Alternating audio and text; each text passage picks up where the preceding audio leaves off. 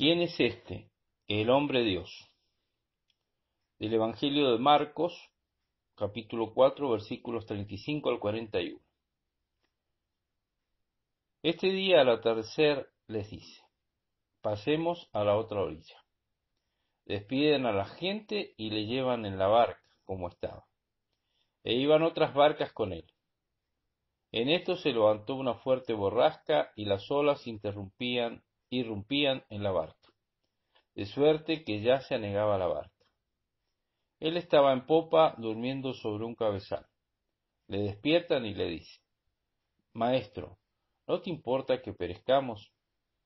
Él, habiéndose despertado, increpó al viento y dijo al mar, Calla, enmudece. El viento se calmó y sobrevino una gran bonanza. Y les dijo, ¿por qué estáis con tanto miedo? ¿Cómo no tenéis fe? Ellos se llenaron de gran temor y se decían unos a otros, pues, ¿quién es este que hasta el viento y el mar le obedecen? Palabra del Señor. Gloria a ti, Señor Jesús. Los tres sinópticos traen la narración del milagro de Jesús y los tres el versículo en cuestión. Pues ¿quién es este? Porque aún el viento y el mar obedecen, dice Marcos. ¿Por qué la sorpresa de los discípulos? Admirados, dice Mateo, llenos de gran temor, dice Marcos. Admirados y temerosos, dice Lucas. La admiración proviene de un nuevo conocimiento a la mente, enseña Santo Tomás. El viento y el mar no se calman repentinamente a la orden de un hombre, sino es por una intervención sobrenatural. El temor surge ante la presencia del poder, de lo que sobrepasa las fuerzas humanas. Esta reacción de los discípulos se da porque advierten en Jesús más que un hombre que necesita dormir y atravesar el mar en una barca. La bonanza repentina los hace reconocer en Jesús a Dios. Y ante la presencia de la divinidad cobran temor. Jesús les reprocha su poca fe, porque han visto muchos de sus milagros y todavía no terminan de reconocer su divinidad. Y también por la solicitud que tiene por ellos y por los que esperan la venida de su reino. Jesús no ha obrado el milagro por, por algún intermediario, sino por su sola palabra. Milagro que evoca el poder de Yahvé. Salmo 28. Pero la reacción de buscar en Jesús el auxilio se da por la constatación que hacen aquellos experimentados navegantes de su impotencia ante aquella situación. Reconocen su indigencia creatural, su situación desesperada, límite, podríamos decir, y buscan el poder de Dios en Jesús. Su admiración se expresa en la pregunta, ¿quién es este?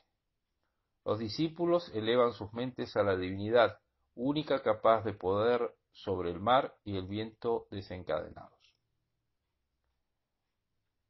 Dice Maldonado, ¿A quién no aterrorizan y empequeñecen los elementos desatados de la naturaleza?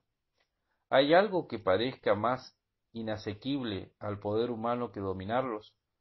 Así resulta tan verosímil la estupefacción producida por este milagro, incluso en el espíritu de aquellos que acaban de presenciar en Naín la resurrección del hijo de la viuda. ¿Quién es este? Nosotros lo sabemos, el hombre Dios. Hasta aquí Maldonado. La pregunta de los discípulos, ¿quién es este?, surge espontánea ante el poder de Jesús. Jesús es omnipotente no sólo por ser Hijo de Dios, poseyéndola eternamente como el Padre y el Espíritu Santo, sino también según su naturaleza humana en cuanto hombre en el tiempo por la unión hipostática. Los discípulos ven al hombre y creen en Dios. Saben que lo sobrenatural es obra del poder divino único capaz de mudar el orden natural, en lo cual consiste el milagro. La naturaleza humana que ellos veían es el instrumento de la acción divina, y la acción humana manifestada por las palabras calla, enmudece, recibe la virtud de la naturaleza divina, es decir, ambas naturalezas obran una obra común. El hombre recibió en el tiempo la omnipotencia que el Hijo de Dios tuvo desde la eternidad, dice Santo Tomás. Los milagros de Jesús tienen dos finalidades. Primero, confirmar la verdad de lo que enseña, hacer conocer que su doctrina viene de Dios. Las verdades que sobrepasan la razón humana no pueden ser probadas con la razón humana, con argumentos de poder, sino con argumentos de poder divino, y en esto consisten los milagros. Segundo, para mostrar la presencia de Dios en él por la gracia de unión, no de adopción como los demás hombres. Así fue convenientísimo que hiciera milagros, por lo cual dice él mismo, aunque a mí no me creáis, creed por las obras. Juan 10. Y también porque las obras que el Padre me ha encomendado llevar a cabo, las mismas obras que realizo, dan testimonio de mí. Juan 5:36. La admiración como signo de la presencia de Dios. En este pasaje se produce en los espectadores una reacción afectiva, el temor, el cual en este caso es efecto de la admiración. ¿Y qué es la admiración? Es un sentimiento intelectual que surge ante lo inesperado. La admiración es la raíz afectiva de la religiosidad, dice el padre Castellano. Es una prueba más que los discípulos se sienten ante la presencia de la divinidad. En este pasaje ante el poder de Jesús que hace callar las fuerzas naturales. La admiración procede, según Santo Tomás, del desconocimiento de las causas del fenómeno admirado, y tanto más desconocidas nos parecen, cuanto más llamativo es el efecto y más lejano de nosotros el poder que lo pudiera producir.